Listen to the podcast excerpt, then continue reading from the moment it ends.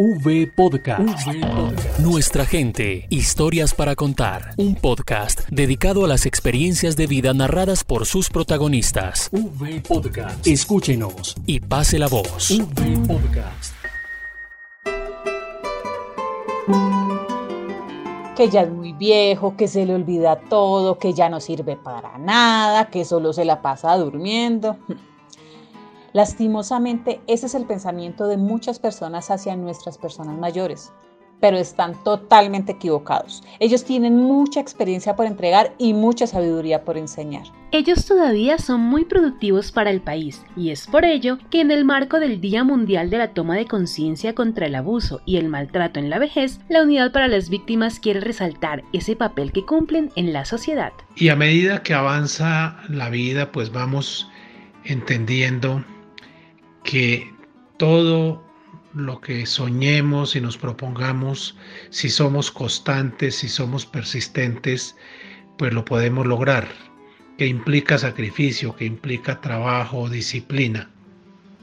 Pero, eh, por supuesto, eh, cuando ya llegamos a una edad mayor, eh, tampoco podemos desechar lo que hemos hecho desde la juventud. Quien habla es Luis Alejandro Jiménez, un boyacense que sabe cómo enseñarles a las nuevas generaciones que las personas mayores son más productivas de lo que muchos creen. A veces existe la tendencia a creer que la persona mayor ya es como eh, entra en una etapa de, de desuso, de falta de productividad, eh, como que pues ya hay que relegarla y sin negar la posibilidad o la necesidad de los relevos generacionales que son parte de la naturaleza de la vida, pues hay que es aprovechar de esa persona mayor, de esa persona que ha hecho el recorrido a lo largo de la vida eh, y ha sufrido eh, también ha tenido sueños, ilusiones, eh, toda su experiencia. Luis Alejandro es el presidente de la Asociación Nacional de Usuarios Campesinos de Colombia, ANUC, y explica cuál ha sido el papel de la asociación en el apoyo a las personas mayores. Pero esos jóvenes de la época de la creación de la ANUC, hoy ya son personas mayores, Hoy ya muchos han fallecido, son muy pocos los que nos quedan de los fundadores de la NU.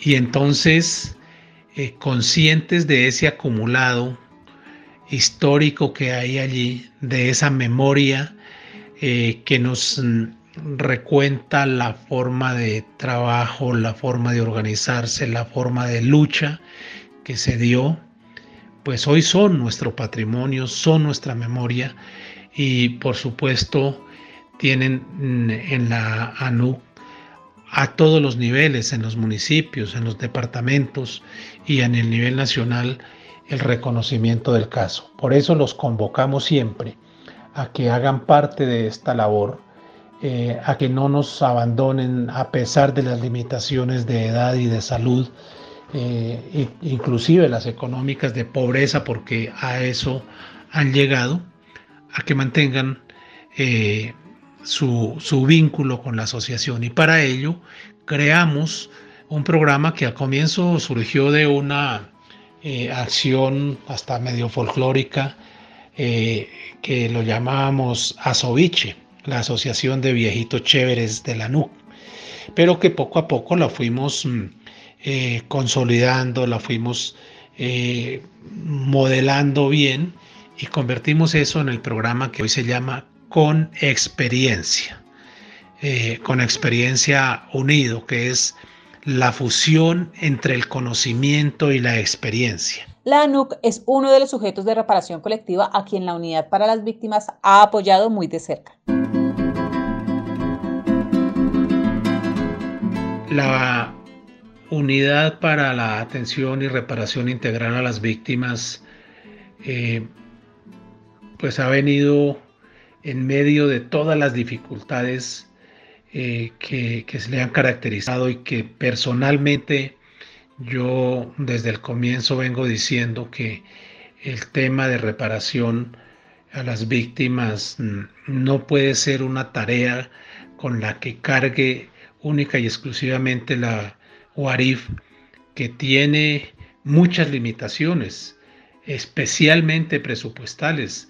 La victimización en Colombia fue tan grande que cuando se eh, estructuró inclusive la ley, no se dimensionó eh, el tamaño del daño causado y en consecuencia en los presupuestos tampoco se ven.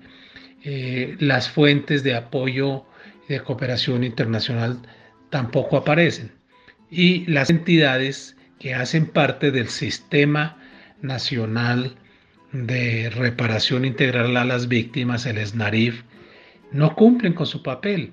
Luego la UARIF sola no puede eh, desarrollar, eh, cumplir con los planes de reparación que hemos diagnosticado y que hemos eh, trabajado. La ANUC se constituyó en 1967, 1968 y se formalizó en 1970 al surgir de un grupo de líderes jóvenes en el país y que hoy trabajan por todo el campesinado.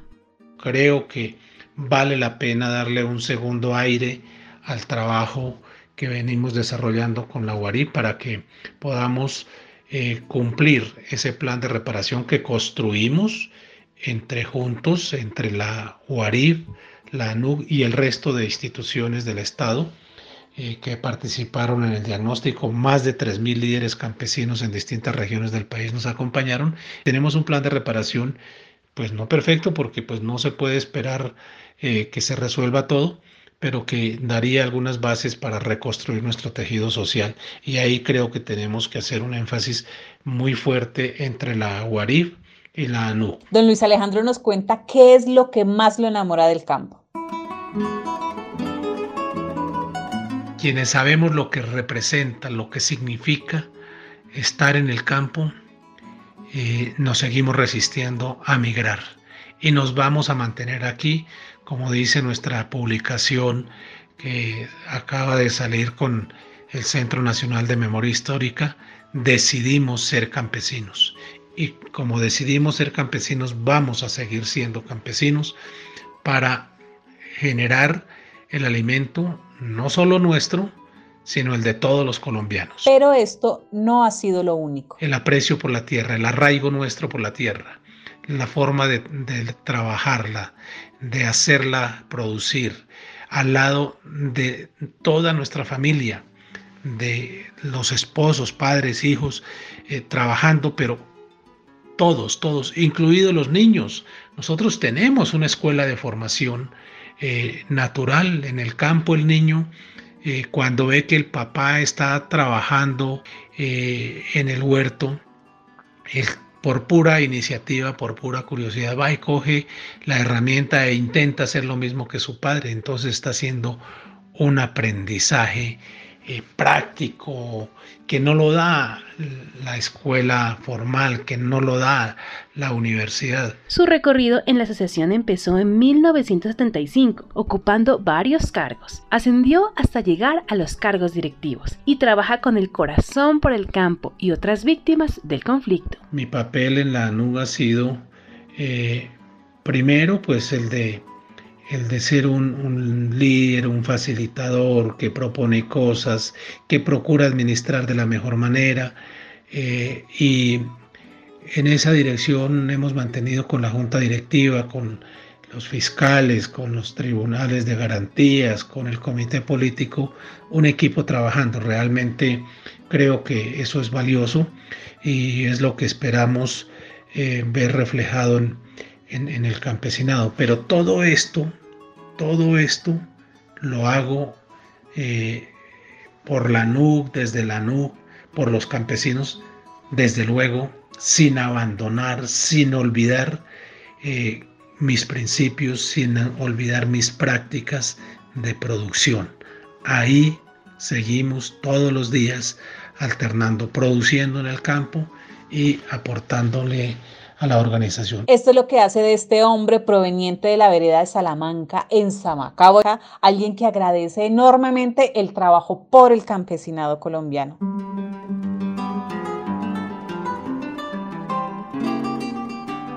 Me parece que, que hasta ahora he logrado, y Dios me dé licencia de culminar así, mm, ser coherente, que lo que pienso lo digo y lo que digo eh, lo hago.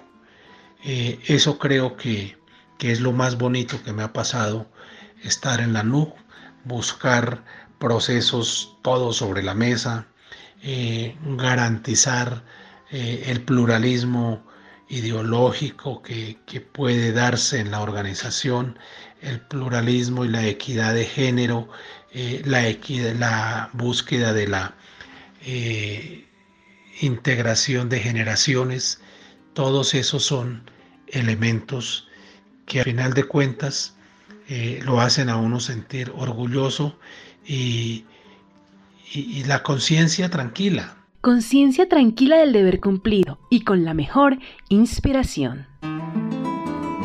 El género de la carranga eh, pues es el que más me mueve porque precisamente eh, la inspiración de Jorge Velosa, su, creador, pues es la familia campesina, es el trabajo del campo, son sus formas de producir, son los recursos naturales, la combinación de todos estos, eh, eh, estos mm, componentes, su cultura, hace que, que, cada canción que él genera pues sea una descripción real de lo que es la vida en el campo. Actualmente Tunja es su casa, pero desde allí sigue trabajando por el país y por su más grande sueño. El tema de que Colombia logre estabilizar, logre consolidar eh, procesos de convivencia, de paz armónica, de, de, todo un desarrollo equilibrado.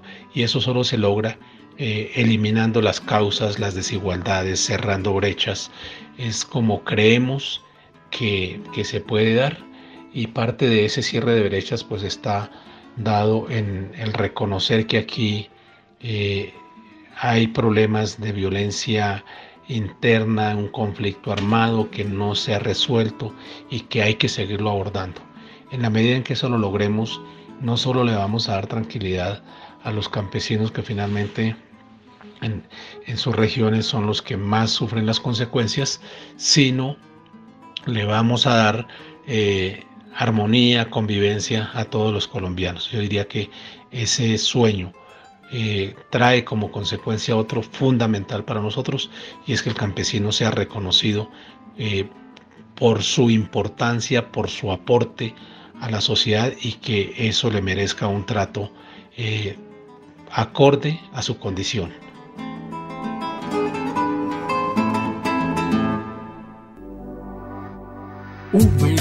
Nuestra gente, historias para contar. Unidos por las víctimas.